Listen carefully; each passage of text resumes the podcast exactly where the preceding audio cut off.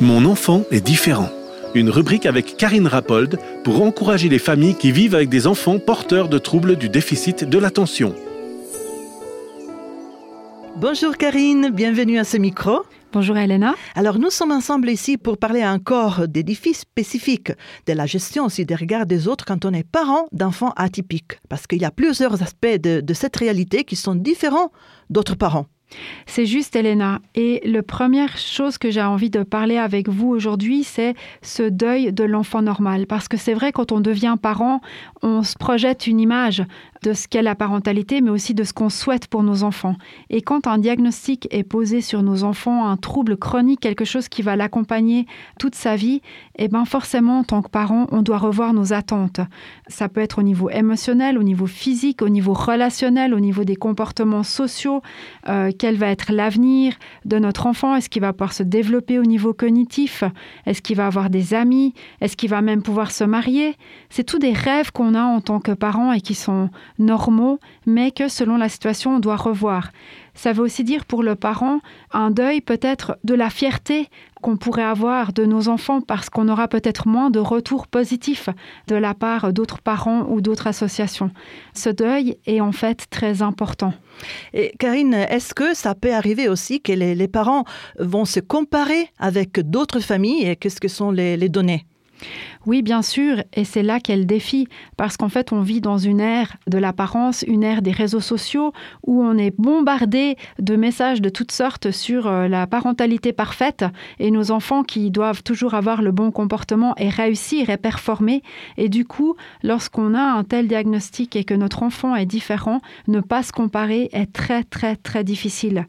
On doit faire des réajustements pour nos enfants. C'est-à-dire que, par exemple, notre enfant n'aura peut-être pas les bons comportements au même âge que d'autres enfants.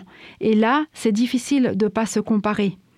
Mais c'est essentiel si on veut pouvoir développer notre famille unique. Et c'est pour ça que pour euh, éviter de se comparer, on doit faire le deuil. On doit pouvoir réajuster nos attentes par rapport à l'enfant que Dieu nous a donné ou qui nous est donné et pas par rapport à ce que la société veut nous dire.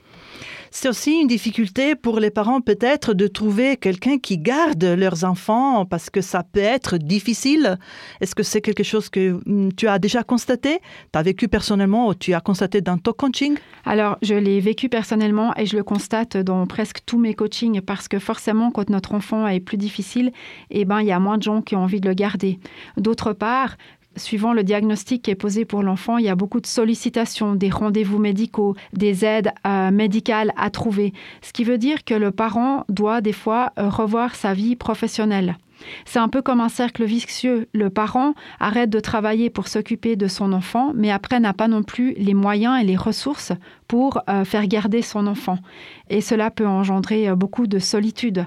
Le parent se sent seul, court partout pour essayer de trouver des solutions pour son enfant, est fatigué et pourtant euh, il n'a pas l'aide autour qu'il aurait besoin. Est-ce que euh, on peut faire appel à des associations qui donnent souvent de bonnes pistes ou bien qui offrent euh, une écoute compréhensive? Oui, c'est quelque chose que je recommande déjà pour le parent, pour l'aider à briser sa solitude ou pour l'accompagner dans son deuil et euh, l'aider à avoir des attentes qui sont cohérentes. Parce que quand je commence à rencontrer des parents qui ont la même réalité que moi, eh ben ça me permet de retrouver une certaine normalité. Et je trouve que c'est très important pour les parents de rencontrer des parents qui vivent une réalité similaire et d'autre part, dans les différentes associations qui existent, ils vont peut-être avoir des ressources financières, on va leur donner des idées d'associations, des, voilà, des moyens de trouver de l'aide pour eux-mêmes et ou leurs enfants. Alors les situations sont infinies, mais il y a toujours la possibilité de faire jaillir une étincelle. Quelle est, Karine, l'étincelle d'aujourd'hui?